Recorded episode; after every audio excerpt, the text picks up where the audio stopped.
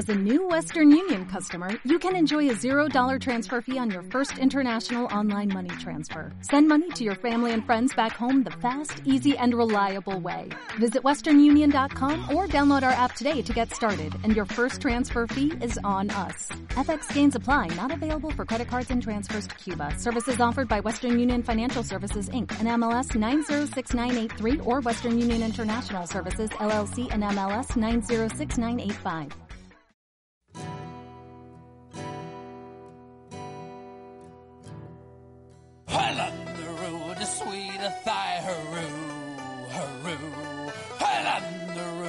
Sweet a thigh, hurroo, hurroo. Well, on the road to sweet a thigh, a stick in the hand, a drop in the eye, a doleful damsel I did cry. Johnny, I hardly knew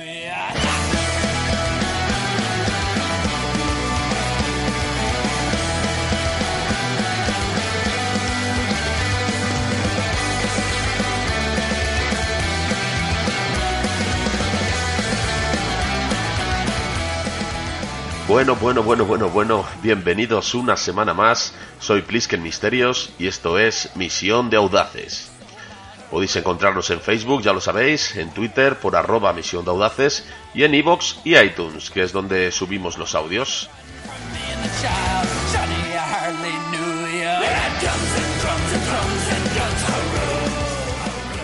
Estamos ya en el programa número 26, seguimos con el ciclo de George A. Romero.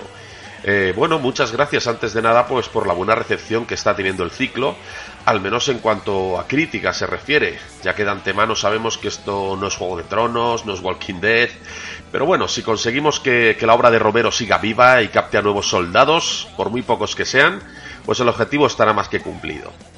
Eh, la tardanza de este capítulo se debe, pues como casi todos sabéis, a la nueva temporada de Walking Dead que ha empezado, la séptima, donde un servidor y, mi fiel amigo Garrapato, pues estamos comentando capítulo a capítulo la serie en ese podcast que es un spin-off de Misión de Audaces que se llama Aquí huele a muerto. Eh, si os gusta la serie de Walking Dead, pues ya sabéis, podéis buscarnos y encontrarnos pues en Ivos y en iTunes, solo que tenéis que buscarlo por Aquí huele a muerto. ¿Qué tenemos para hoy? Pues hoy toca la tercera película del mundo zombie de Romero, El Día de los Muertos, Day of the Dead. Eh, es un ciclo donde hay spoilers, por supuesto, avisados quedáis y bueno, pues al lío.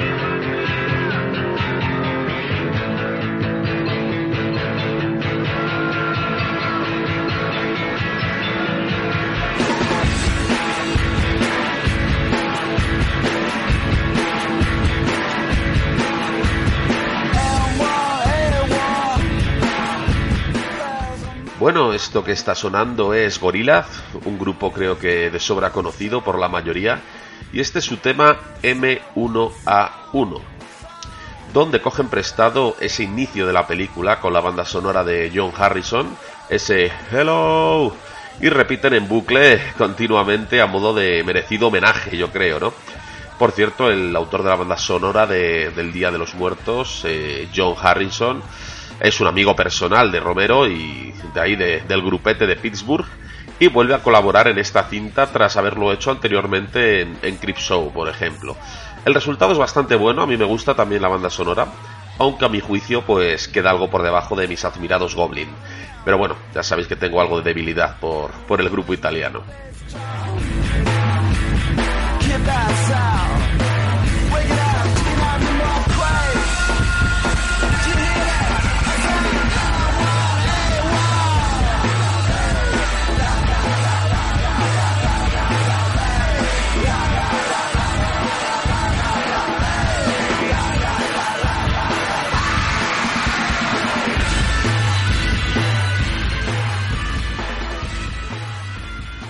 Habíamos dejado a Romero con el éxito de, de the Dead, ¿no? De Zombie.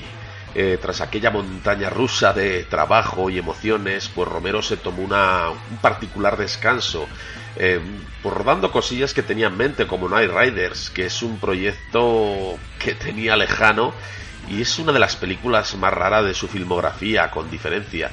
Eh, creo con sinceridad que los psicotrópicos tuvieron parte de culpa o algo parecido, porque vamos, son una especie de moteros que se creen caballeros medievales y van por los pueblos como haciendo justas, eh, montando picnics. eh, bueno, es que es un poco locura la película. El protagonista es Seth Harris, o sea, y de motero. El antagonista es Tom Savini, del que hablaremos también hoy, como no. Savini con una moto, qué raro, ¿no? Y bueno, no esperéis gran cosa tampoco si queréis ver esa película. Eh, si os pica la curiosidad, pues para los que sois fans, a mí me gusta, es una película bastante rara, pero bueno, más como curiosidad que como otra cosa. Tras aquello de, de Night Riders, eh, vino un gran éxito, como fue Creepshow, ¿no? Estas historias cortas con relatos de Stephen King, con gente conocida, estaba allí, estaba Ted Danson, Leslie Nielsen, bueno, fue, fue un éxito.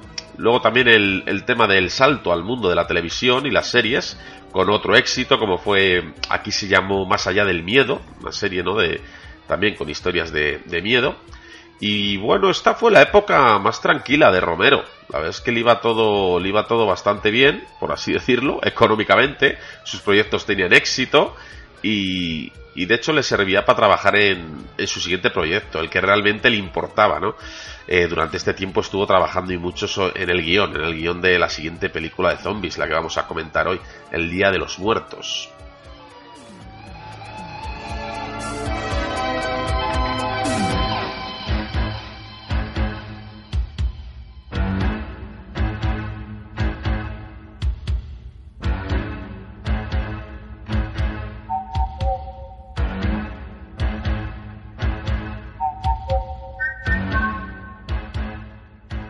Pues se acercaba 1985 y todo iba sobre, todo iba sobre ruedas, como hemos dicho.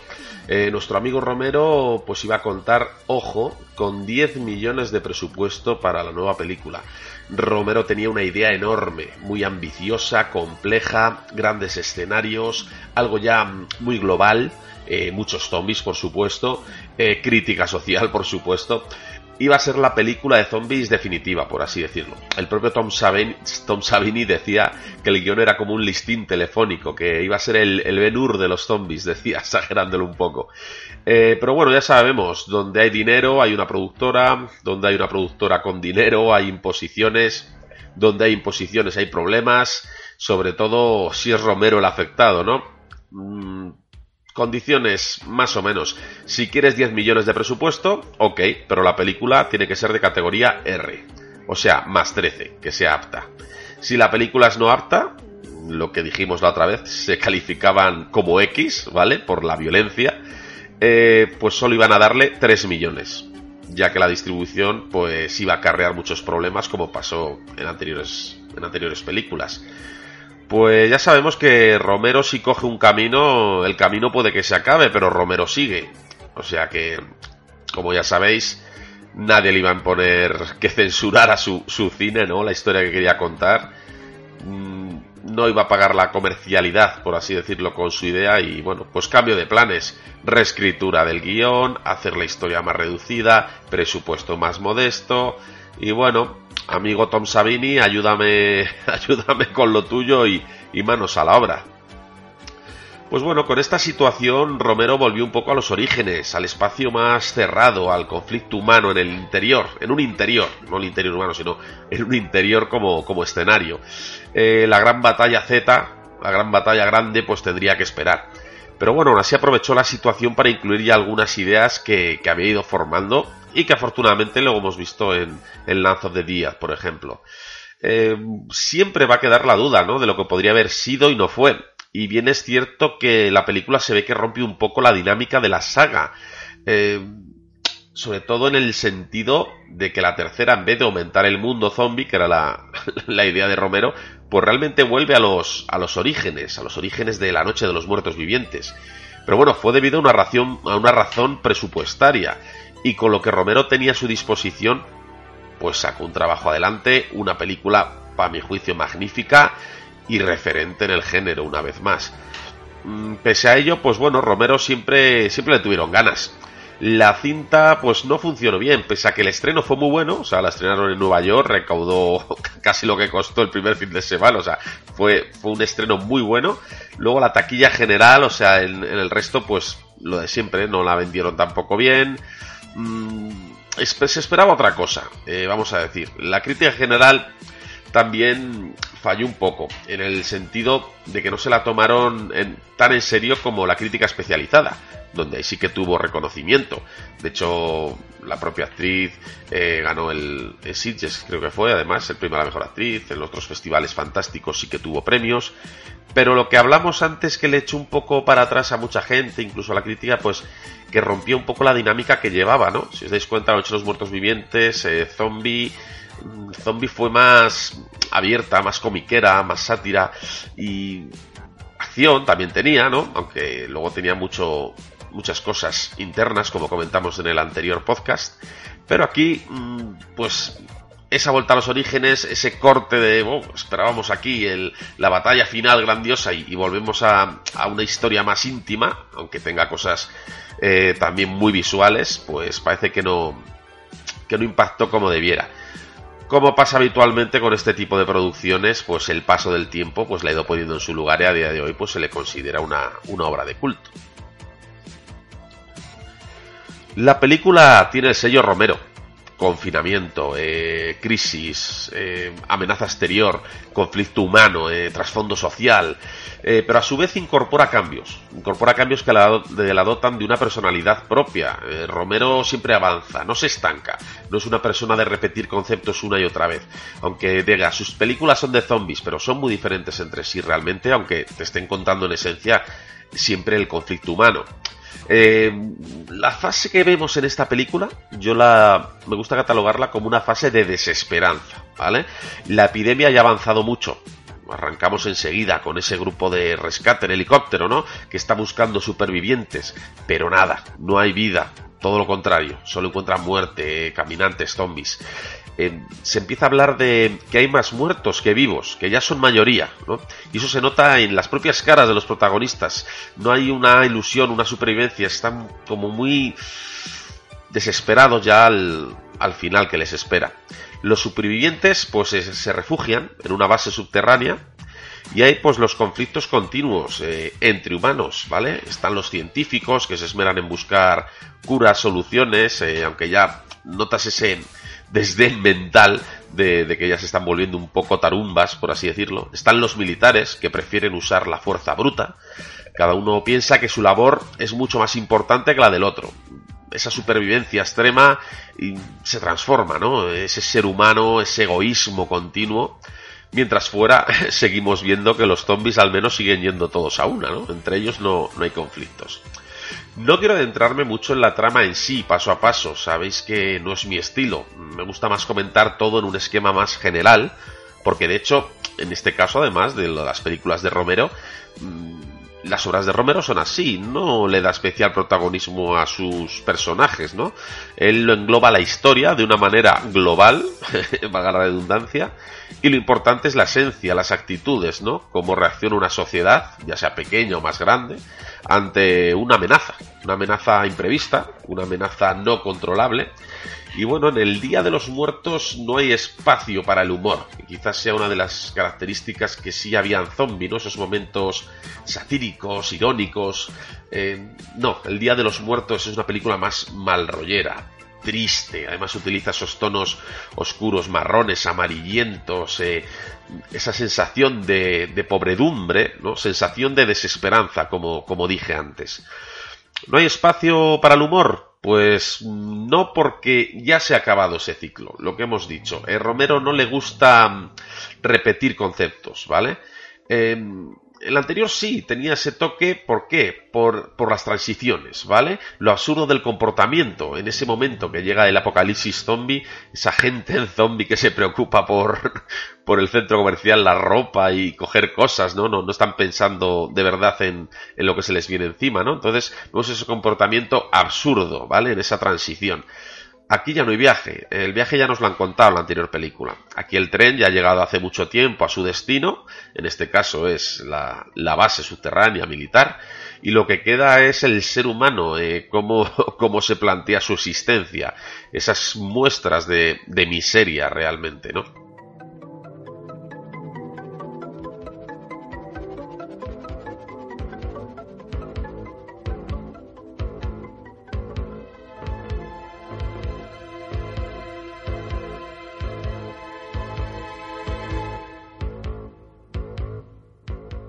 No hay mucho que comentar respecto al reparto, siempre me gusta dar algún toque. Tenemos a Lori Cardelli, como hemos dicho, hizo una gran actuación, se llevó el premio a la mejor actuación en Sitges. Eh, Terry Alexander, que era un hombre pues que venía de Canción Triste en Hill Street, que luego siguió haciendo series, que llevan por así el, peso del lado bueno, ¿no? De, de, los, de los personajes. Pero, insisto, pese a que ella está muy bien, eh, Alexander cumple, pues por lo general la película vamos a recordar más en cuanto a personajes a ese genial antagonista, ¿no? Que fue Joseph Pilato, eh, como el militar Rhodes, Rhodes, que por lo icónico del personaje, por cómo actúa, por esa cara de loco, por su muerte, por supuesto. La verdad es que es un personaje, bueno, él, no solo él, todos los grupos de los militares que sobreactúan un poco, o sea, están en estado de locura realmente, por momentos es, resulta hasta hasta exagerado, pero bueno, en el tono de, del film para dar ese contrapunto con, con, el otro bando, pues queda, queda bien. Tenemos también a la estrella de la película para mucha gente, que es, que es Buff, el zombie, ¿no? Ese zombie que está siendo amaestrado o pacificado por, por el doctor Liberty. Eh, interpretado el zombie, pues por Sherman Howard, que es con diferencia el actor al que mejor le ha ido y que a día de hoy sigue trabajando incansablemente en multitud de series y películas, no para, o sea, tú miras su ficha en IMDB y verás que no ha parado de trabajar en ningún momento. Y es curioso porque guarda similitudes el, devenir del actor con el del personaje, en el sentido de lo que nos quería contar Romero, ¿no? Estas casualidades que a veces surgen. ¿A qué me refiero? Pues vemos como un zombie, muy poquito a poco, no lo hacen de golpe, que eso me gusta, ¿no? Eh, va va aprendiendo cosas que le enseña el doctor. Es, de hecho, se va humanizando, por así decirlo, hasta el punto de intentar salvar o de sentir mucho la muerte de su cuidador, que vemos ese, ese, enfado, esa ira, ¿no? Mientras que los humanos eh, vemos todo lo contrario. Según pasa el metraje de la película, cada vez se van convirtiendo más en monstruos, ¿no? Estamos viendo una, una forma, un camino de ida y vuelta de ambos bandos y de hecho, bueno, los actores que interpretaron a los humanos, salvo alguna excepción, murieron profesionalmente porque no han hecho nada reseñable, salvo cosas contadas. Mientras que el actor que interpretó al zombie Bab, ¿no? Al zombie, pues sigue muy vivo y activo, ¿no?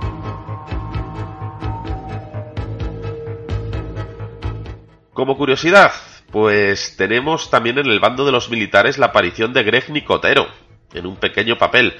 Igual el nombre a muchos no les suena de primeras, pero bueno, Greg Nicotero era, por así decirlo, el padawan de Tom Savini. el que se encargaba de los efectos especiales. Ya hemos hablado de él bastantes veces. Era su segundo, ¿no? Su aprendiz. Alguien que poco a poco, pues, con esos conocimientos, esos maestros, pues se fue haciendo un hueco en la industria, ¿no? Con su buen hacer.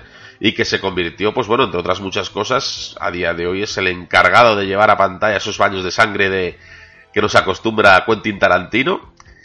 Y bueno, y actualmente es el productor ejecutivo de Walking Dead, que dirige también episodios, lleva el tema de los FX.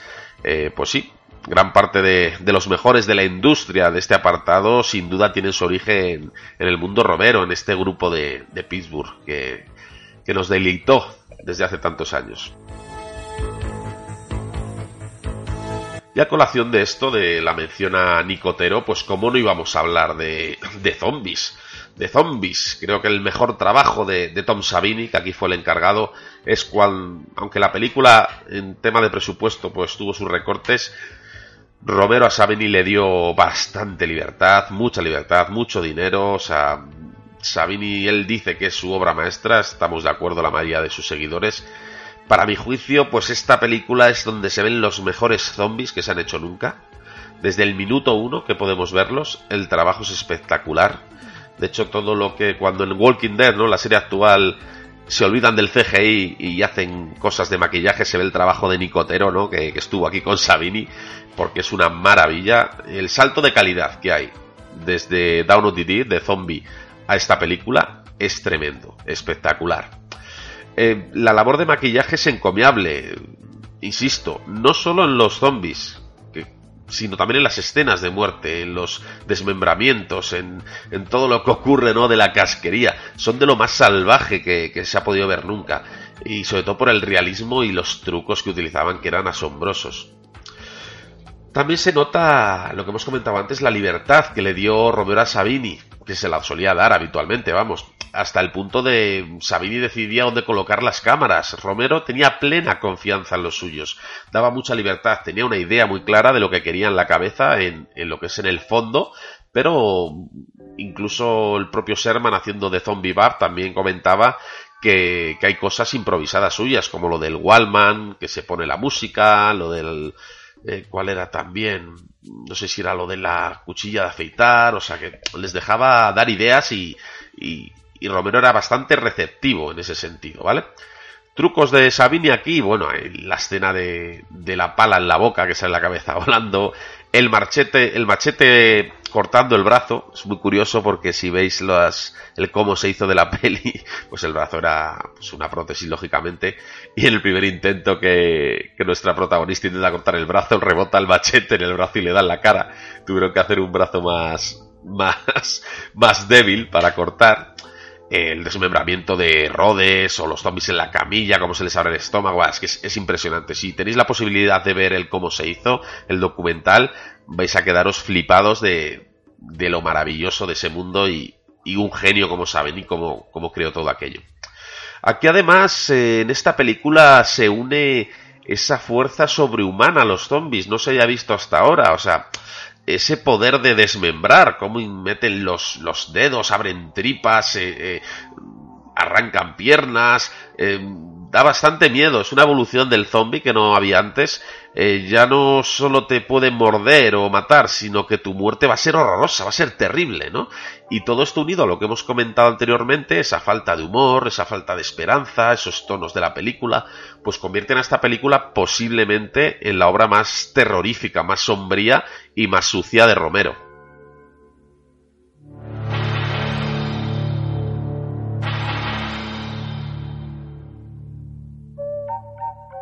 Pese a que no haya humor en la trama, eh, que hemos comentado, no se satiriza como si pasaba en Zombie, mentiría si no dijera que sí que hay algún detallito menor que al menos sirve para que podamos sacar una leve sonrisa, ¿no? Eh, algunos comportamientos del zombie bab que se asemejan a los de un niño pequeño, probando cosas y objetos, ¿no? Es, hasta cierto punto tierno, por así decirlo. Y luego también en esos momentos finales de casquería, cuando hay zombies por todos los lados, podemos recrearnos con, con, los diferentes tipos de zombie que aparecen, ¿no? Ahí vemos una bailarina, un payaso, sale otro con una caña de pescar, es, es fantástico, la verdad es que entre el horror, ¿no? De lo que estás viendo, la situación, o luego el, gore, por así decirlo, hay, detallitos múltiples para disfrutar. Eh, Por ejemplo, ya que comentaba lo de los zombies de esta última, última parte, siempre Romero decía que cómo se nota, él rodaba en Pittsburgh siempre, en, en su zona, ¿no? De, de nacimiento de sus colegas y, y claro, la gente les quería mucho. Eh, allí Romero era Dios, entonces claro, van a rodar la tercera película de Romero, piden extras, imaginaos lo que aparece allí. Encima decían que si abogados, bomberos, amas de casa, daba igual todo, iba todo el mundo allí, se prestaba, les maquillaban, decían que era una pasada por cómo la gente se metía en el papel, la seriedad con la que, con la que actuaban, como que hay un, una mentalidad zombie, ¿no? Como nació allí el mito en, en Pittsburgh de la gente muy metida en los papeles. Sin embargo, en esa secuencia inicial de la película, que es maravillosa por otro lado, necesitaban un sitio con costa, ¿no? Querían hacer algo a plena luz para mostrar los zombies y esos maquillajes. Tuvieron que ir a una zona de, pues de Florida, más de, costa, y fueron a un pueblito, ¿no? Eh, de jubilados, de, pues, para intentar cortar una calle comercial, pues para hacer esas tomas, esos trucajes, que se viera que la ciudad estaba totalmente muerta, ¿no? Que solo había, solo había zombies. Lo que pasa que lo decía Romero que se notaba que, esa, que eso no era Pittsburgh, ¿no? Porque les costó horrores, les costó horrores grabar allí porque no se lo tomaban tan en serio. Entonces había tomas y tomas y riéndose algunos, sonrisita. Y de hecho Romero dice que si miramos bien, eh, y es así, se puede ver algún zombie con medio sonrisa que ya hasta lo dejó porque es que era, era imposible. Y también tenemos un, un, detalle bastante interesante o curioso, cuanto menos, que es el de un caimán. Eh, al principio en la película, por unas escaleras, aparece un caimán. Eso fue un, una idea de uno de los productores y que contrataron a un, a un especialista, ¿no? Para, para esa escena, porque claro, no hay caimanes los domésticos como los perros.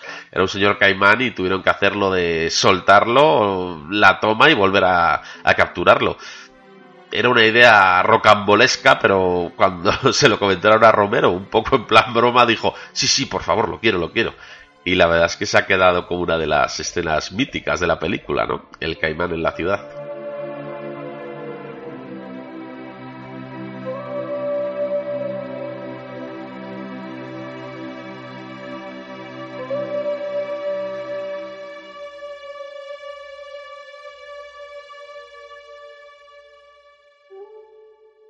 Las conclusiones generales son las de indagar un poquito más en, en, la psicología humana, en la forma de actuar y cómo ver esa sociedad, pues esa mini sociedad, en este caso ya, que queda reducida a un grupo de 20 personas, no más, esos conflictos, ¿no? Que, que transmiten ya la desesperanza.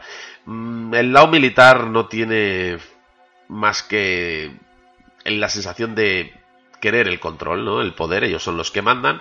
El lado científico, por un lado, piensas que están buscando soluciones, ¿no? Curas, pero en el fondo estás viendo más que ya directamente están casi al borde de, de la locura, intentando imposibles, como el tema de, de domesticar los zombies. O sea, ya han pasado de. como que se han dado ya por vencido con el tema de, de curar, ¿no? De revertir la enfermedad, el virus o lo que sea y ya están buscando otras opciones, como es el hecho de, de que los zombies sean buenos o trabajen para ellos. De hecho, en el guion original de la película iba a haber una especie de... Claro, era todo más dinero, más a lo grande. Eh, se hablaba de que podía haber una especie de ejército de zombies hechos por ellos, vamos, por así decirlo, para atacar a otros zombies. Como que estaban intentando enseñar a los zombies a atacar a otros zombies, ¿no? Bueno, una locura. La verdad es que nos hubiera gustado ver, ver aquello. La película tiene, como hemos dicho, esas fases. Eh, se nota que, que, iba a ser de gran presupuesto por, la, por las primeras escenas. Las escenas que hemos hablado del rescate da la sensación de que es una película que va a ser enorme porque ves una ciudad todo lleno de zombies y dices, uff, lo que se va a ver aquí. Y pasamos seguidamente a, a, meternos prácticamente en esas instalaciones subterráneas con esas cuevas, esos conflictos interiores todo el, nudo de la película es allí, ¿vale? Con esos conflictos. Y luego al final sí, con pues ese clímax, ¿no? Cuando entran los zombies en la, en la base y, y, tenemos esas escenas fuertes que dices, madre mía. Da la sensación eso, que el, que el bajo presupuesto lo que ha hecho es quitarnos toda la acción o todo, todo lo que iba a haber en medio, ¿no? Como que la escena del principio y la del final son las que sí que estaban preparadas y todo lo que había en medio pues iba a ser batalla, eh, más escenarios, otras localizaciones, pero por tema de presupuesto pues tuvieron que hacerlo más íntimo. Aún así, insisto, la película funciona. Es cierto que a mí personalmente me gustan más las dos anteriores, pero esta película la supe querer, eh, la veo sus virtudes que las tiene y sobre todo en tema del zombie en sí, del mundo zombie en sí, lo que es su figura, su, su atrezo, es la mejor con diferencia. O sea, Zombie y La Noche de los Muertos Vivientes están a años luz. Está muy bien rodada correctamente por Romero, momentos de, de tensión. Bien interpretada, eh, la mejor de las tres también, quitando, insisto, si es cierto que los militares están demasiado sobreactuados, el resto del reparto sí que creo que cumple bastante hay interpretaciones como la de la protagonista, como la del doctor o como la del zombie domesticado, eh, Buff, que son buenísimas, son geniales. Entonces ahí sí que vemos también algo más de interpretación. Pero con lo que nos tenemos que quedar un poquito es eh, con el trasfondo. Como siempre pasa con el cine de Romero, quien le esté escuchando este ciclo, pues ya vendrá sobre aviso, que es lo importante, ¿no? El ver más allá. Aún así, mientras que La Noche de los Muertos Vivientes, por su antigüedad, o Zombie, eh, que también es más antigua, pero es cierto que era más comiquera, más, más alegre. Sí tenían esos fallitos que decías, joder, mira el zombie cómo se mueve, mira por qué hacen esto, esos comportamientos extraños. La verdad es que esta película en ese sentido hay pocos peros que ponerle. O sea, está muy cuidado todas las escenas.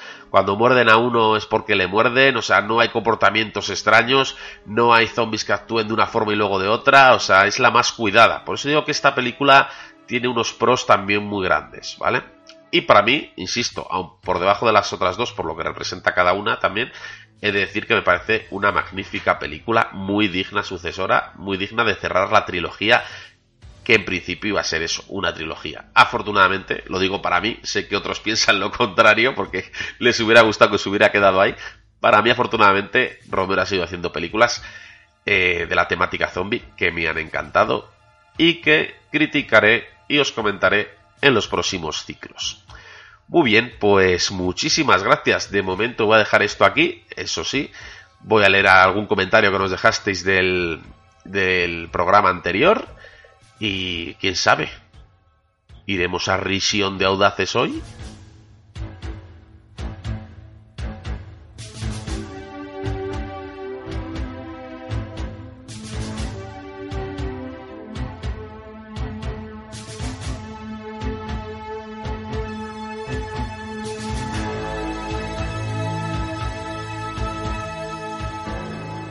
Bueno, pues lo primero dar las gracias a toda esa gente que, que le gustó el programa y que, nos apoyaron eh, y nos dio ese me gusta en Evox, que nos viene muy bien.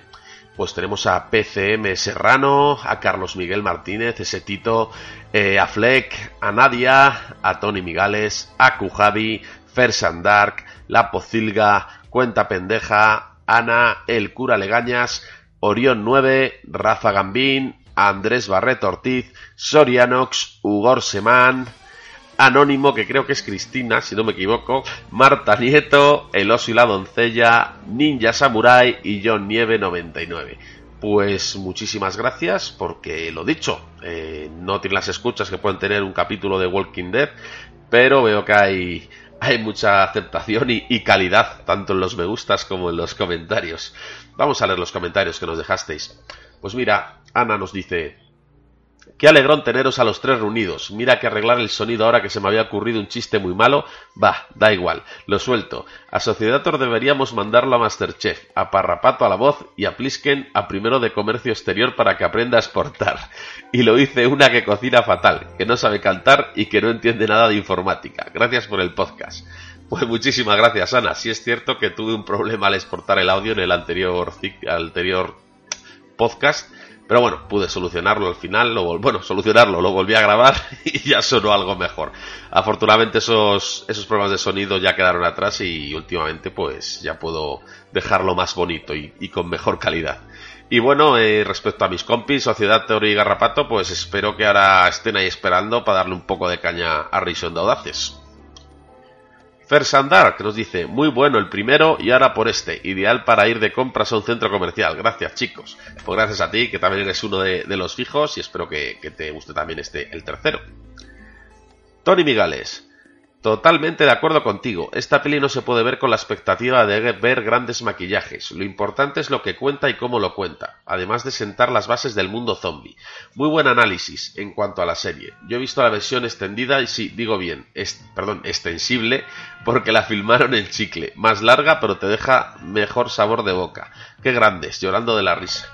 Pues muchas gracias, Tony. Ya vemos que tienes buen conocimiento también del mundo zombie. Esperemos que, que te, haya, que te haya gustado también este tercero. Aquí tengo un comentario de un gran amigo, Carlos Miguel Martínez, alias Tito, que, es un enamorado del cine y que espero que en algún programa especial, ya sea de Romero o de otras películas, pueda estar conmigo porque, porque merece mucho la pena y lo comprobaréis. Nos dice, Enorme, Plisken, gracias por hablar de este film. El amanecer, a mi juicio, es la mejor película de zombies que hay. De ella han bebido decenas de cintas y seguirán bebiendo de por vida. Hablar de Romero como hablar de Peter Jackson del principio es un gustazo. El amanecer es un festín absoluto, tiene todo, momentos de humor cojonudos, picardía, saber hacer cine. En una época donde todos son efectos modernos sin gracia ninguna, ver a Romero con ese encanto de FX es un orgasmo. De la película, el momento donde aparece Larry Bishop y su banda se forma una orgía de sangre, un auténtico festival de desfases inolvidable. Quedará en el recuerdo de por vida. Su siguiente secuela, Romero hace un poco más de hincapié en la psicología humana, efectivamente, lo hemos comentado con ese duelo ejército, ciencia, cordura, aunque sin llegar al nivel de sus dos primeras obras de culto sigue haciendo películas muy buenas. Un saludo y que no pare este gran podcast. Última película de zombies de este año de, de bastante nivel, Train to Busan. Muy recomendable, triunfando en Sitges. Adiós, fenómenos. Pues pedazo comentario de Carlos, ahí veis el que tiene un gran conocimiento. Y qué decirte, ya hablaremos porque estoy grabando esto hoy, un viernes 18 de noviembre, y ayer por la noche pude ver por fin Train to Busan, la película coreana de zombies, y es maravillosa. O sea, yo creo que da para hacer un podcast. Ya lo hablaré contigo, Carlos, igual no sé qué te parecería esta y quizás la de Swiss Army Man de, con Daniel Radcliffe que también triunfó en Sitges. Hacer ahí una doble sesión como hacen nuestros amigos de, del podcast amigo. Y, bueno ya hablaremos ya hablaremos.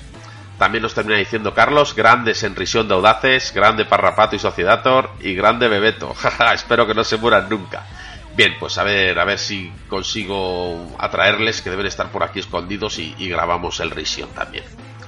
Y por último, Fleck nos cuenta, pues tendré que revisar estas películas, que las tengo totalmente olvidadas. Por cierto, hacíais el cachondeito de verlos al revés, ¿no? Pues bueno, no digo que eso exista, pero sí algo similar. Es que hay un tío americano con mucho tiempo libre que se ha dedicado a ordenar cronológicamente toda la serie entera. Es decir, la serie empieza con el náufrago del barco donde va la madre de Jacob y su hermano. Y a partir de ahí toda la historia de la madre de Jacob, su hermano, hasta llegar al último capítulo de la serie. ¿Qué os parece? Si es que hay gente para todo. Pues es que no, ni idea, es que bro, nosotros bromeamos con los porque es que no la hemos visto. Eh, eh, es una de esas series que, que o la pillo en su momento cuando la echaron, o, me da una pereza enorme porque veo no sé cuántas tiene, 8 o 9 temporadas, digo, ¿cómo voy a poner a, con, con, el poco tiempo que tengo a ponerme a ver una peli, es un, una serie de 8 temporadas? Pero bueno, eso también pensé con Hijos de la Anarquía y me la vi del tirón, que son 7, o sea que bueno, to, todo puede ser. Pero vamos, que, que por lo que comenta todo el mundo es una serie que desvaría mucho, así que no sé yo.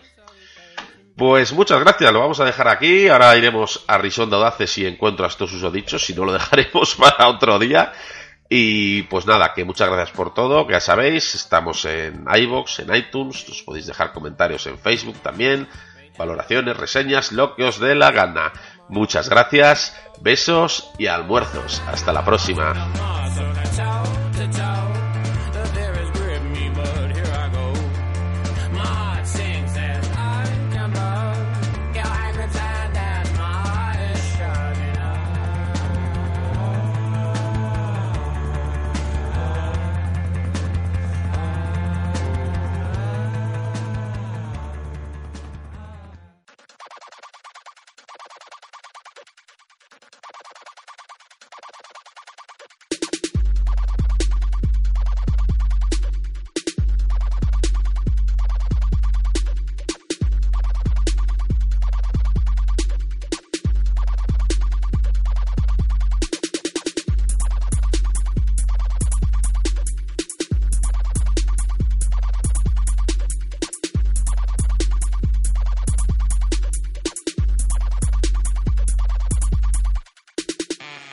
Bueno, bueno, bueno, bueno, bueno. Muy, muy buenas noches. Esto es. Soy Jesús Puente. Ah, no, perdón.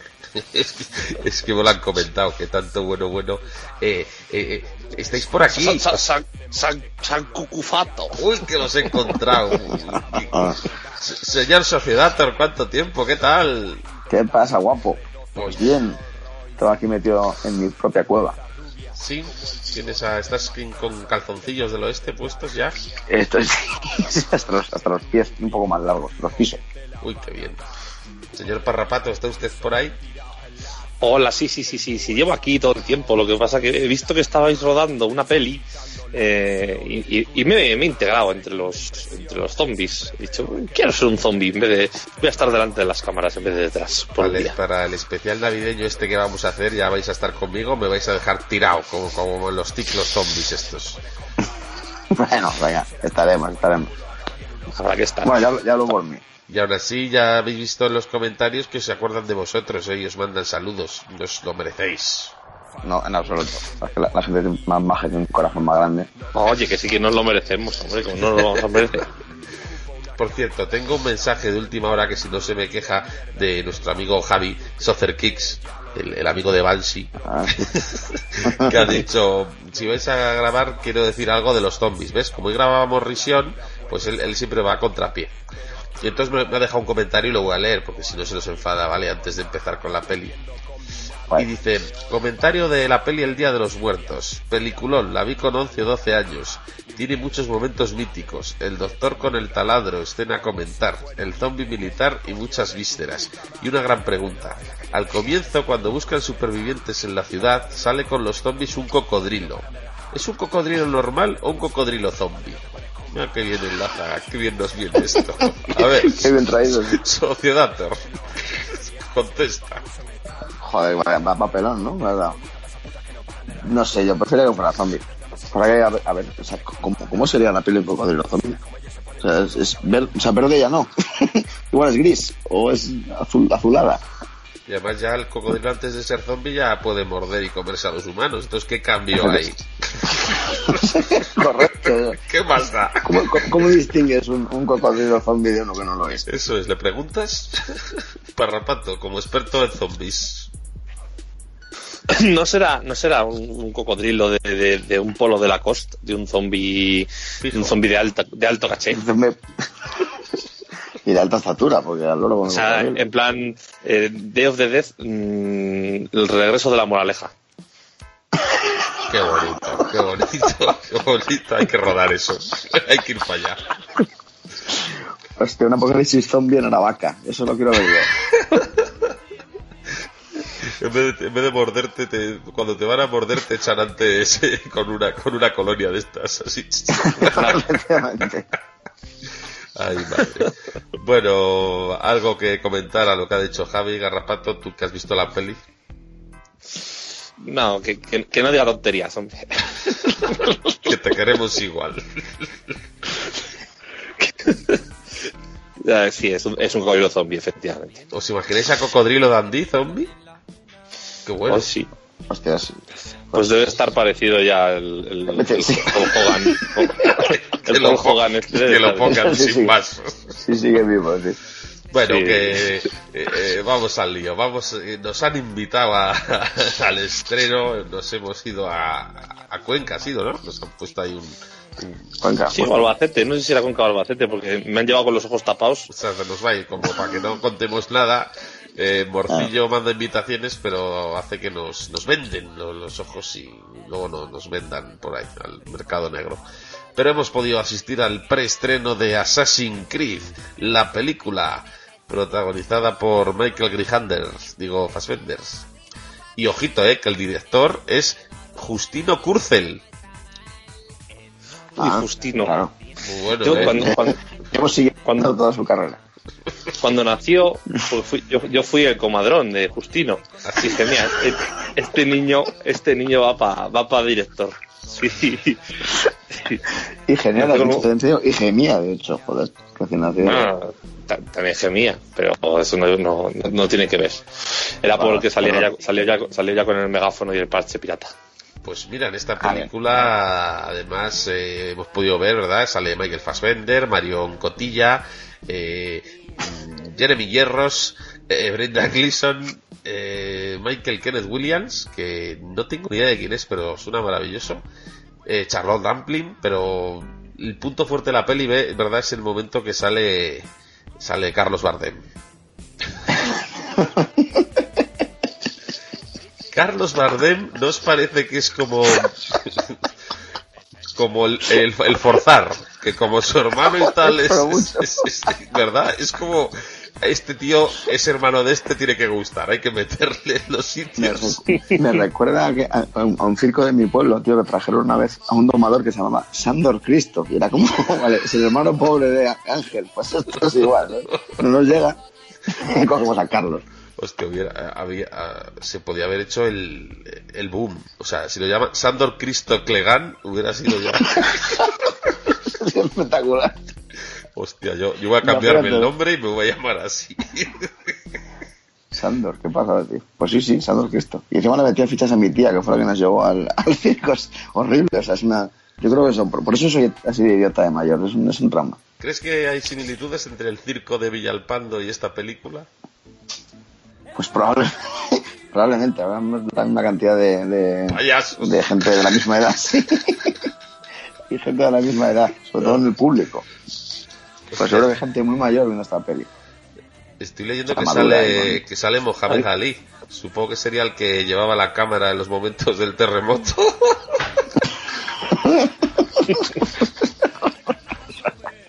Oye, eh, Joder.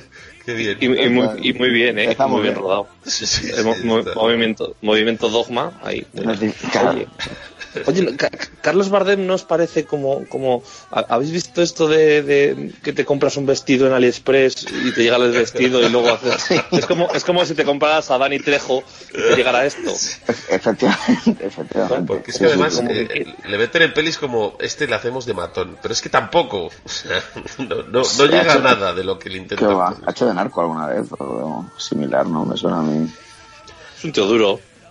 Sí, bueno, pues feo rabiar, pero vamos, o sea, no... No es duro porque es feo. por- Claro, pues tiene cara de lo sufrido, entonces pues, pues un tío así con, con, con un pasado peligroso. ¿eh? Lo ha pasado mal en la vida, sí. Bueno, mm, ¿de qué va la película, Parrapato? Así, un breve resumen para los que no sepan de lo que hablamos. Pues mira, va de, de- de- de un joven community manager eh, de, un, de una página web de, de venta de rosquillas al por mayor que está haciendo el informe final para, para un para, para ampliar el negocio, ¿no? Para, para por fin eh, por pasarse a, a- a ser autónomo y dejar de, depender de su jefe, eh, que es, eh, es salchicho. Sí, es, una, es un salchichón, es asesino. Pero bueno, ese, ese, ese no sale, ese es, para otra cosa. Entonces, el caso es que está haciendo el informe y de repente, pues, lleva tres días seguidos sin dormir y sin nada. y al final se le cuelga el ordenador y pierde todo porque no había salvado. eh, y se enfada y entonces se pone una capucha y empieza por ahí, se va al mercadillo y ahí empieza a saltar por todos los tenderetes de los gitanos. Sí, porque... Pero en, frustrar. ¿en qué momento? Porque eh, narra que, que van a España, a la España del siglo XV. eh, ¿Es intencionado el salto temporal o, o no, o no se da cuenta este hombre de, de que ya pues no, no está en la gran vía y, y que hay muchos demasiados caballos por ahí? Sí, o sea, al principio, al principio piensa que es el mercado medieval, pero, pero lo- luego ya dice, no, es que son, como gobiernan los rojos, pues esto ha, ha sido la, la, la Carmena. retro Claro, evolución. Aquí los dos coches han puesto caballos, estos, estos Claro, claro. malditos. Nunca- es más, al principio cuando se da cuenta dice, dice, nunca te lo perdonaré, Carmena. Y- y él en su, en Eso su sale en el tráiler, ¿no? Sí, es verdad. Sí, sí, Sí, o sea, sí, que aprieta en un camión, en un tráiler de gambas. Señor Sociedator, usted que como experto en el videojuego, que, Sí. que vamos, que le, fue de los primeros en, en pasárselo, de su familia. Sí. Eh, ¿Qué tal esta adaptación? Eh, ¿Se parece al videojuego, la película? ¿Los fans van a estar contentos? estará contentísimo porque puede ser apuesto cualquiera, que dices, no se le ve la cara. O sea, es un señor dando saltos, pues eso, por encima de los tenderetes. Eh, la- he de decir que el argumento del videojuego tampoco es que fuera aquí muy currado. Entonces, eh, cualquier cosa que hagas, o sea, quiero decir, sale, o sea, si yo mismo he visto de, de Rey Mago y me ponga a pegar botes por ahí con una, una cimitarra, pues también colaría. O sea, no estar El, el personaje del templario gitano, eh, muy forzado. A mí, a- a mí- no, pues a mí me gustó, fíjate, Sí. porque, porque estamos, estamos por la integración y por, por tal, pues está bien. Es pues, genial, pues, tiene que haber personajes cojos, que haber personajes mm, templarios, gitanos, que sé, es variedad. O sea, Que lo mismo dentro te- de poco empezaremos a ver en todas las series un, un templario. Eh, las escenas, hombre, eh, sí que es cierto que es original. Lo, lo mismo te venden una espada que tres bragas, ¿no? A 20, pa- Efe- a, a 20 pavos. Sí, pero, pero este, este va con los videojuegos, ajos. videojuegos en disquetes. Sí, sí. ¿Cuál de El, el, el, el- el templario gitano eh, vende ajos. Y, y, y son, luego te das cuenta que, que, que es munición. O sea, es, un, es una venta. Los armamento. disparan ajos, los mosquetes. Sí, claro. Lo que pasa que al principio tú lo ves ahí y dices, los, "Ah, está los bien". moquetes. que sonaba ahí. Bien profundo. Claro. Es que. Y le dispara uno, no, "Nah, no, pasaba un, no era ahí en ese momento que le disparan con un ajo y, y sale ahí uno diciendo que yo no tengo reuma. Esa escena es muy sí, buena. Exacto, exacto, exacto. Bueno, pues bueno, para el corazón y para todo, ¿no? Esa es- eso creo que es, la, es un homenaje a Brácula. El, el- el- el punto es que le- le- les, les dispara cabezas de ajo eh, a los malos en la, en la boca.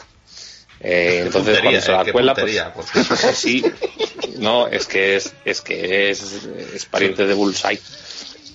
¿De, de quién? Y, y le- de Bullseye, Ah. del, del, del, de, del farmacia de guardia este. Bueno, da igual. ¿Eh? Eh, el, el payaso, el del flequillo, no, el payaso de la tele. Carlos eh, Larrañaga.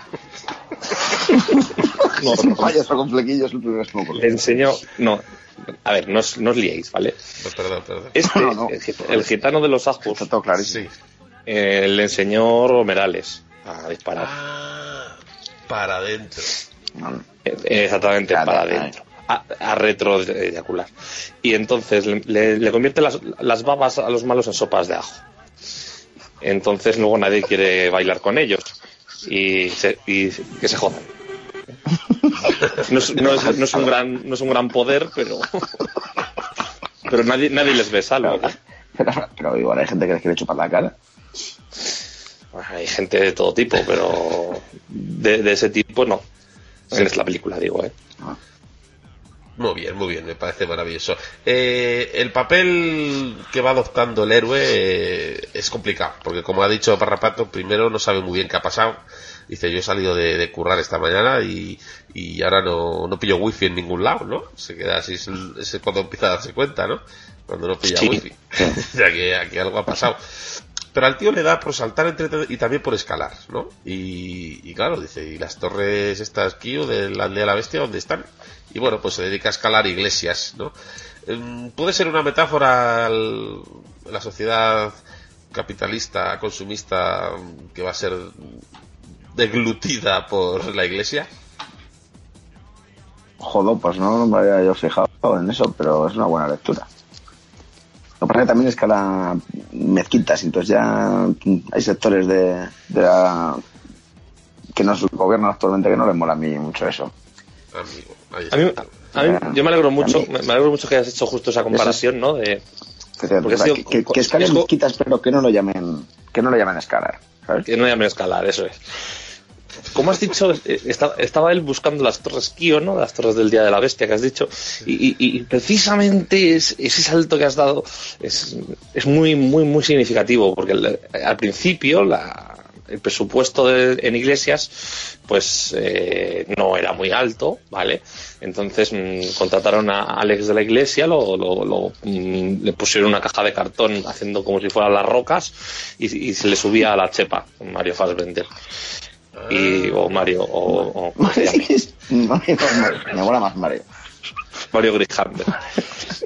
Y, y claro, dice, mira, estoy excavando una iglesia. Lo que pasa que luego mm, vino Justino y dijo, no, no, no, no, no, no, no. Entonces deshicieron todo y ya dijeron, vamos a tomárnoslo en serio. Y ya fueron a una iglesia de verdad, a pedir, ¿no? Y cuando consiguieron suficiente dinero, pues ya hicieron iglesias de cartón piedra decentes. Muy chulas, por cierto. Me cuadra, me cuadra. ¿No ves el estilo ba- barroco-jónico? Sí, sí, sí, sí, sí. Se aprecia, se aprecia. Sobre todo en los saludos. Cuando se saludan, el, el- el saludo que se hacen los guardias es es súper barrocojónico, ¿eh?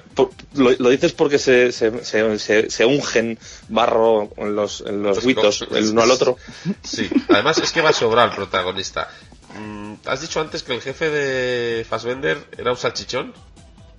Sí, sí, sí. Y, y el Fassbender calza bien, ¿no? Asesino, ¿eh? En los mentideros se dice que, que, que tiene buen trabuco. No sé si lanzará ajos, pero puede ser la metáfora, que mi jefe es un salchichón y, y, mi entre- mi entrepierna tengo una barra de chope.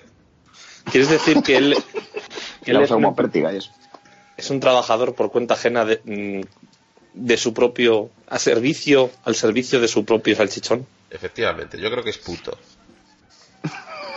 Joder. Vale. Pero Llámalo, emprendedor, que bonito. Independiente, o sea, no, no, tiene, no hay un chulo detrás, ¿vale?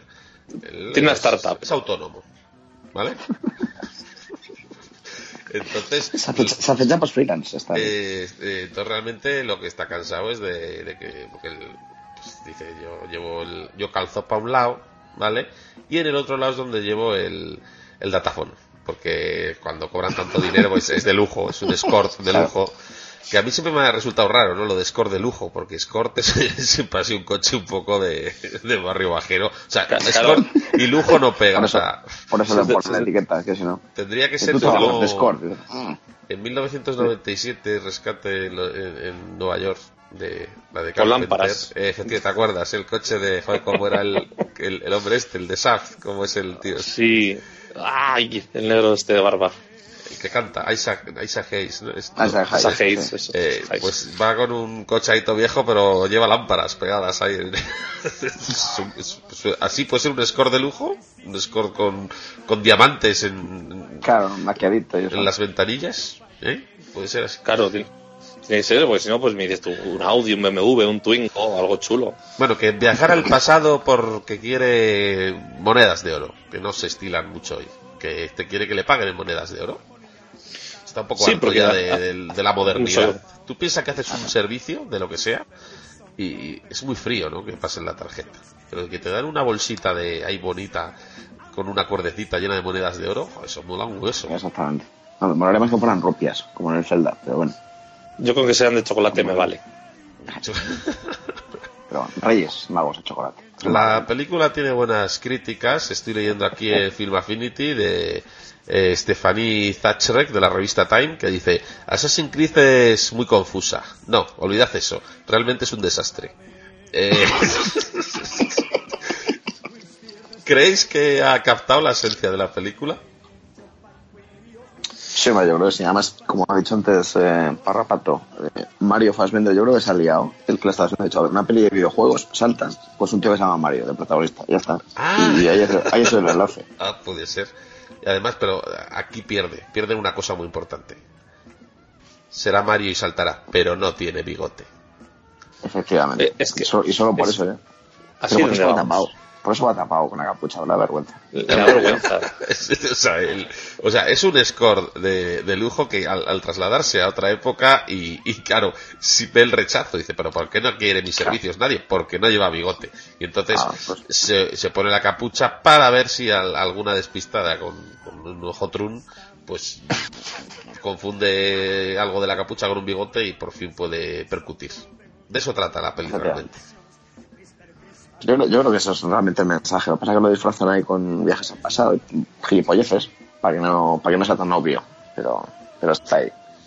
Harry Windsor de Hollywood Reporter dice pesada, muy pesada, casi dos horas de un complicado sin sentido. ¿Es complicada la peli? A, a ver, mm, Porque depende. no lo grande que sea la ciudad. que vaya recorriendo.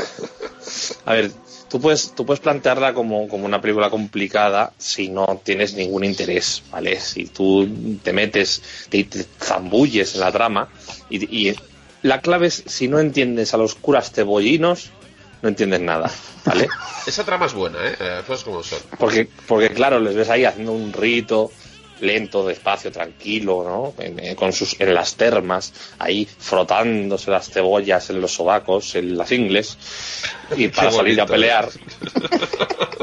y, y el, claro, es que claro, es que estamos esperando que haya bazocas, que haya cosas así, armas largas, eh, menos, menos el protagonista, que está lógicamente tiene un arma, el arma más larga lo tiene él, por eso, por eso destaca. Pero estamos esperando eso, pero no, los monjes cebollinos son más de, de, de cuerpo a cuerpo, ¿vale? Porque como van, De van, van ungidos en cebolla, eh, en cuanto se acercan te echas a llorar y entonces ahí te crujen. Pero claro, a la, a la gente no le ha gustado esta metáfora de- del, del buen rollismo del, del- del- de la movida madrileña. A mí para empezar me parece una buena táctica lo de la cebolla, siempre. O sea, Sí, sí, sí. ante un problema en la vida utiliza una cebolla. Puedes frotarte, puedes lanzársela a alguien, puedes hacer un- una sopa. Pues en cualquier momento puedes hacer una sopa cebolla y, eso te puede salvar de, de varias situaciones. De todas formas, quería comentar antes de que se nos pasara eh, mm, el papel de Jeremy Irons. Eh, aquí recupera el rol que tuvo en la Jungla Cristal 3. Vuelve como Simon Gruber. Eh, Está bien, porque él prepara una serie de atentados en las, en las mezquitas, luego las iglesias, ahí como para despistar, porque lo, lo que quiere llamar la atención, porque lo que realmente quiere es contratar los servicios de, de nuestro protagonista, de Fassbender, porque le, Sí. le quiere dar un meneo, vamos. Eh, está bien ese giro, ¿no? De, de Simon Gruber. Sí, además está tan ubicado en esta peli en el siglo XV como en Jungla de Cristal 3. O sea, efectivamente el papel está hecho a medida. ¿Te gusta cómo sale entonces? bueno, sí. A, a- Hay, a un, mí me hay un parece- poco de odio en mis palabras, pero bueno, es normal. A, a ver, a mí, a, mí- a mí me parece que, que- que flojea un poco lo que es el montaje. O sea, cuando sale Simon, que, que no, se debieron de quedar sin... No tenían mucho presupuesto, ¿no? Para, para Jeremías eh, Yerretes y, y- y de vez en cuando, en vez de salir él, pues salen cortes de, de Demolition Man, de Simon, de, de, de Wesley Snipes y a veces cortan y, y sale el Simon, el, el juego, tu, tu, tu, haciendo un- un- una secuencia. Entonces luego se queda Mario Fassbender ahí pensando No, cómo y, era y esto. lo que es peor, luego sale un corte del, del niño de gafas, que- el, el inolvidable Simon Birch, que ahí ya se, se cae del Claro, la claro, es que ya dijeron, dijeron, vamos a hacer, ¿sabes? Como la peli está de, de, de Heath Ledger mm, y de Johnny Depp y no sé quién, la del de los mm, Monty Python. ¿Qué, qué, qué Ledger, Johnny Depp con los Monty Python? Ah, Sí, joder, la de- Brokeback Mountain. El Parnassus, la del, la del imaginario del doctor, del doctor Panrico. Esa, que, que tienen un circo que venden Drogas. pan. Drogas. Sí, pan rallado mezclado con Para la nariz. cocaína y... Vale, Sí, vale, sí. ya nos hemos acordado. Pues, pues claro que pues querían hacer eso, ¿no? Ahí, ah, es esta actora, este es el otro, eh, ah, a qué mola es película moderna. No, tío, no. Vale, ya de, de- de- de tomarnos el pelo. Hostias, me, ha me venido, gustó me mucho. ha venido a la cabeza la, la canción del Simon. Joder, ¿Cómo ¿te es? Con Simon en tus manos, tu cuerpo está en tensión. Una música, un color. Y ya no me acuerdo más. Pero era así, ¿eh? O sea, qué bueno, tío. Pero yo cuando lo tenía de pequeño le Yo llamaba nunca lo Simón tuve. toda la puta vida. Pero el, el Voy a anuncio jugar el decía Simon. Con Simon en tus manos. En la, en la tele, pero yo era pobre en la tele. Ah, pero tenías un Simon. No cuadra eso. robado, robado. Simon Lo era cambió- más lo caro cambió- que una tele. Lo cambió por una tele en el, en el mercado negro. Fue al mercadillo del Fassbender y cambió su tele por un. El Sedator siempre a contracorriente. Es que soy un ear- un early adopter siempre de nuevas tecnologías. Esto es así. Bueno, venga, vamos Sí. a, a- a ir resumiendo. El... Hay batalla final, hay batalla final, está muy bien, hay tanques, hay un dinosaurio también. Eh, Interesante el momento en el que en el que sale ese grupo de Hare Krishna. Porque eh, el tema túnica está muy bien en la peli y la fotografía, pero ¡pum! Ahí ese toque naranja de golpe eh, impacta, ¿eh? Puede haber, puede haber premios para, para la fotografía. Sí, y achinar los ojos porque deslumbra. Sí, sí, sí, es porque es en 3D, en 3D, como dijo un día Parrapato sobre una peli. La batalla final, Parrapato. A mí se me quedó corta. Dos horas de batalla Eh. se te quedaron cortas.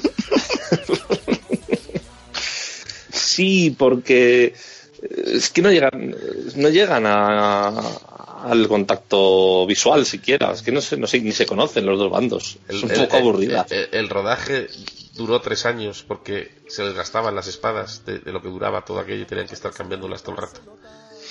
es qué que horror. estaban, había tantos, había tantos extras que, que perdimos a los actores. Ya, y se cruzaron de otra peli, del, del set de al Sí, lado. sí. Eso fue muy divertido. Al final lo dejaron, ¿eh? Salen unos ahí diciendo, hay que ir a cazar a Moby Dick. Bueno, la verdad es que tiene muchos detalles que si te fijas bien es divertido. Hay de todo ahí. Sí, sí, sí. En la batalla final hay, hay un montón, hay jugadores de fútbol americano. bueno, hay Sí, sí, sí, sí, hay, hay unos... Esa es buena, sí. Y los osos de peluche con diarrea, impresionantes. Cuando se, cuando se dan la mano en corro y empiezan a dar vueltas con diarrea todos. Qué bueno, parecía un arma de, de- del, del Racing. Lo que, lo que no sé es de qué película eran eso. No sé, Creo que quiero querían hacer- verla. Quiero verla. Creo que, est- creo que está haciendo un remake de- del retorno del Jedi. No te voy a decir que no. no Y, no- y eran, no sal- eran, eran Ewoks. no salen Ewoks en Rogue One. No sé, igual sí. Igual No lo sé. que, que han crecido, han mutado como Godzilla y ahora son como osos pardos con diarrea. Osos pardos. Hostia, la diarrea de un oso pardo pues es espectacular, ¿eh? Ay, madre. En términos de cantidad. Venga, señor Sociedator, lo mejor de la película. ¿Qué es lo que más destacarías por encima del resto? Por lo que dices, por esto los oyentes tienen que ir a verla. Pues mira, me gustó en la batalla final el duelo de francotiradores con espadas. Eh, ¿Cómo? Una precisión, o sea, es como los lanzadores de cuchillos de, pues una cosa así, Ah, pero mucho espadas. más largo. Florete. Muy bonito, está chulo. Eh, sí, como las ensaladas. Sí, no, bueno, espadas normales. Curvadas, espadas esas de... Sables. Eh, eh, eso. Eso es. Yo que yo soy, soy un gran experto en armas. pues, solo me salen los nombres técnicos. Entonces, Pues antes has dicho cimitarra, que tiene una sonoridad. porque, porque me la ha chivado no sé quién que está por aquí, sino de que... Ah, vale. Y lo peor, que es lo que se te ha caído un poco, eh, Sociedator. Pues faltan bombardeos y muerte. Eh, Se ha, se ha matado un poco en esa peli. ¿eh? Mucha lucha, es verdad, ¿eh? mucha lucha, un poco Sí, sí, pero- equipo A. Mucha lucha, mucha guerra, pero pocas muertes. De hecho, creo que muere eso- una serpiente al principio. Sí, pero porque la pisan. O sea, no creas tú que... El resto son puñaladas en zonas no mortales y es... Echa de menos muertes. Eso es. Sea, es que para llamarse asesinos, pues tampoco. Claro, igual, igual es asesino de hachís. Porque también es verdad que en la peli fuman mucho, pero... Es verdad, es verdad. ay, Parrapato, no la he visto muy bien, estaba medio dormido. Lo mejor. A, a mí lo mejor, lo que más me gusta es la gran bola gigante de, de gorgonzola que cae por la ladera y, y- y- y- y salen todos los del, los del mercadillo corriendo a darle mordiscos al aire. No acierta Qué ni bonito. uno. No, ¿Qué no, ninguno. ¿Por qué ninguno acierta a morder el- en la bola? Es, es curioso eso. No, no, no sé, debe ser como una metáfora de, de los sueños inalcanzables, la utopía mm, sí, histriónica o algo así. Ajá. Pues nos quedamos con el toque intelectual ese. ¿Y lo peor?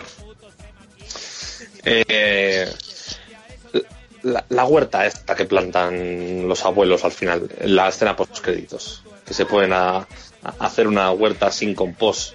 Pero bueno, qué chapuza es esta. Qué poco puestos están en la vida. Luego querrán tomates.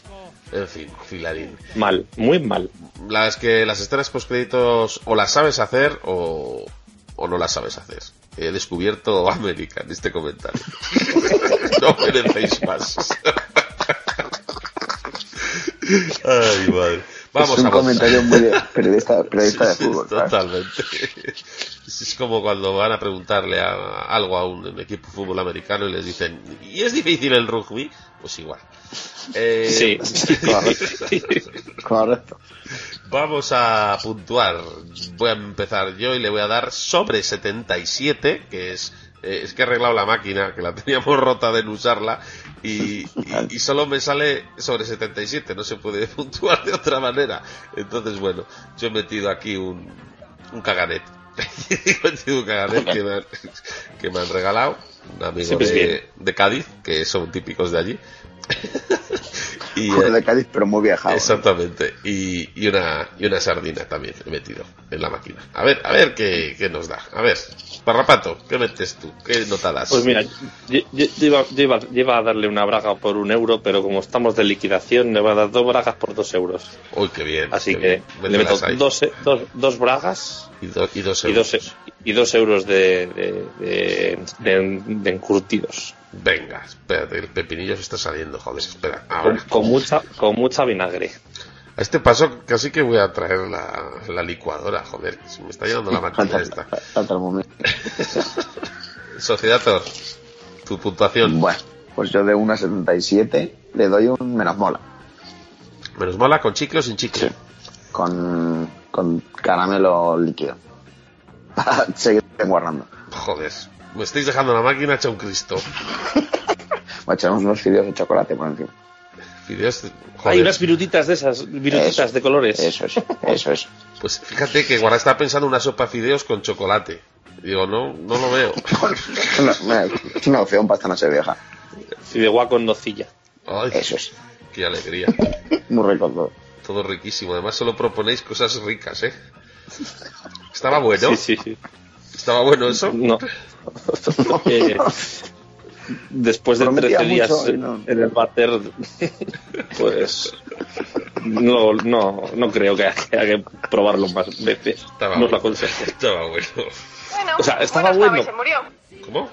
Bueno, Eso es. bueno estaba y se murió. Pues eso. Bueno, ¿Qué tripa se te ha roto? Vale, vale, perdona.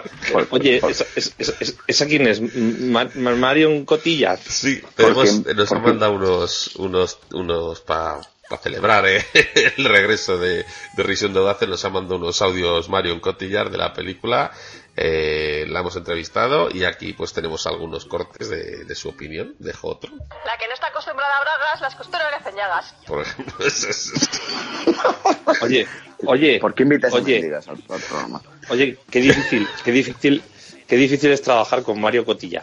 sí, sí, Porque es que lo, cas- lo casca Es todo, nada, macho. eh, es que eh, eh, ni un, bueno, No se espera, no se espera el preestreno ni nada. o sea, la gente súper ofendida. La- el giro final, olvídate, o sea, te- Ya lo, sa- te ya lo- ya lo reventado. sabemos todos. Ya. Exactamente. Bueno, ¿le doy al botón o qué? Porque os liáis aquí, no puede ser. Venga, vamos ahí. A ver qué sale. Em, Venga, dale. Empezamos.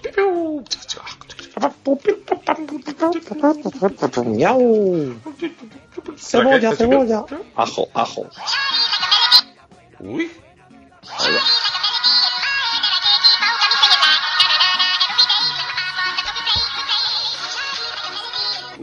ya- salió. Me ha salido un gato. y está Un cantando. gato, un gato triste y azul. No, es que se ha puesto a cantar, le da un cate y ahora está, se ha quedado quieto. Gato. Es un Kit Kat. Gato. Gato. ¡Ocho! ¡Un ocho! ¡Qué bien, ¿no? Buena nota. Sobre, sobre, sobre 77. Hostia, es verdad. Bueno, sí. Joder, me he venido arriba. Vale. No Me parece explico. justicia. Me parece de justicia. no nos van a dejar ver más pelis, ¿eh? No puede ser. ¿Ya no, ya no, ¿Te das cuenta que de la Fox ya no nos mandan invitaciones? ¿Eh? Es verdad. Qué zorra. Vaya mierda, estoy viendo ahora y es de la Fox esta peli. Qué bien hilado. Bueno, pues, vale, esta era la última, ¿vale? Pero bueno. ya no hay más. Desde ahora solo nos van a mandar de Troma. Son las únicas que ponemos bien. Muy bien, muy bien. Pues chicos. El eh, destape. el destape, exactamente. Eh, la siguiente película que comentaremos, no tengo ni idea cuál es, pero volveremos, volveremos. Vais a estar aquí para el especial navideño, ya tenéis preparadas las pelis, ¿no? Ya vamos, va a salir un programón, ¿eh? Un programón. ¿Qué, vais a traer? Eh, ¿en ¿Los vingueros? Mm, ¿Desafío Total 6? ¿Qué habéis Exacto. Lo que cambia de policía esta vez en Navidad. Ay, qué buena. Sí. Esa no la he visto. Un remake. Un- ah, ¿Quién sale ahí? ¿Mejor? Resa- Sale Marjan también. Sí. Re- Resacón en Sale Cangurolandia. Uy, Mi qué vecina, bonita la de enfrente, también sale. Uy, qué maravilla, qué maravilla. Muy bien, muy bien. Pues nada, eh, despídanse de los siguientes. eh, os emplazamos a que escuchéis próximamente el especial navideño que vamos a sacar. Y bueno, que yo os quiero mucho a todos. Gente del chiringuito también, un abrazo, un almuerzo. Y, y que os quiero mucho a todos. Hala, despídanse, golfos. Vale, chavales, pues nada, que muchas gracias también a, a la peña del chiringuito, de por, por querernos tanto, tan injustamente por otro lado, porque, pero bueno. Y nada, que nos vemos en, la, en el próximo Visión de Doces, que hace ya tiempo y, y tenemos ganas. Es, darle al cine. Parrapato. A ti, Bueno, te casi. te- te- de aquí huele a Eh, muerto. Anda, que me has déjame- dado la chapa. Nada, nada. Déjame mi... Bueno. Quiero hablar, yo quiero hablar. No has cantado nada que- hoy, eh. Pero bueno. No he cantado nada, pero soy un tío, un tío que no canta. Soy un tío desganado. Ay. No quiero cantar, quiero aconsejaros una película. Vale, venga, adelante. Cara- Karate a muerte en, en Torrelodones, la venganza del croupier. Muy bien. ¿Quién sale? Eh, sale Imanol Arias y, y, y, Isaiah- Isaiah Lebuf Joder. jugando, juga- Puta madre. ¡Qué puta jugando, al- jugando al ajedrez. Y la voz de Coronado. y lo clavamos. Dios mío. ¿Veis? Y Lolita, y Lolita también. Hace un, Bueno, hace- hace un cameo. Joder, eso no explota. O sea, un Rambo. boicoteado, joder. Lolita hace de Rambo. Sí. Madre mía. Tiene más piernas Lolita que Rambo. Bueno, que nos vemos, guapos. Adiós. Dios. Adiós. Mamá, mamá.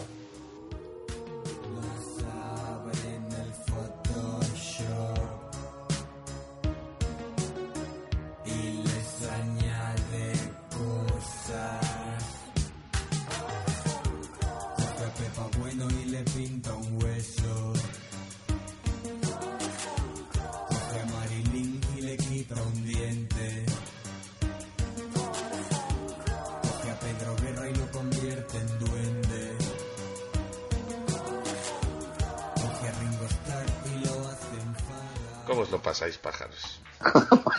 El regreso Ah, del, pájaro espino.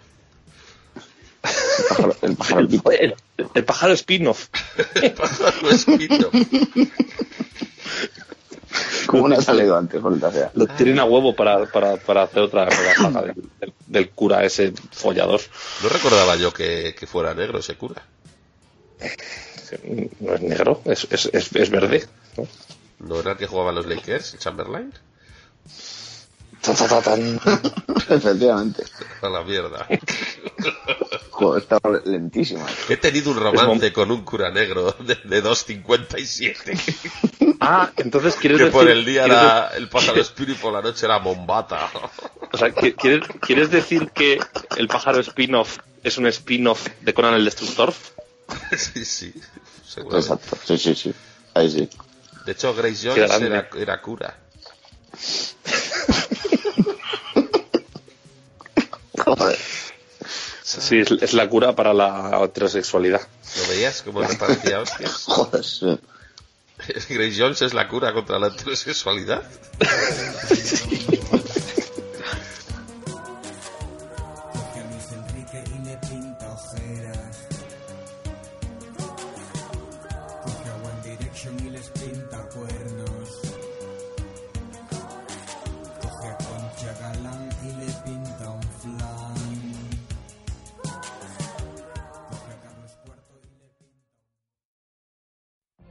What if you could have a career where the opportunities are as vast as our nation, where it's not about mission statements, but a shared mission? At U.S. Customs and Border Protection, we go beyond to protect more than borders, from ship to shore, air to ground, cities to local communities. CBP agents and officers are keeping people safe. Join U.S. Customs and Border Protection and go beyond for something far greater than yourself. Learn more at cbp.gov/careers.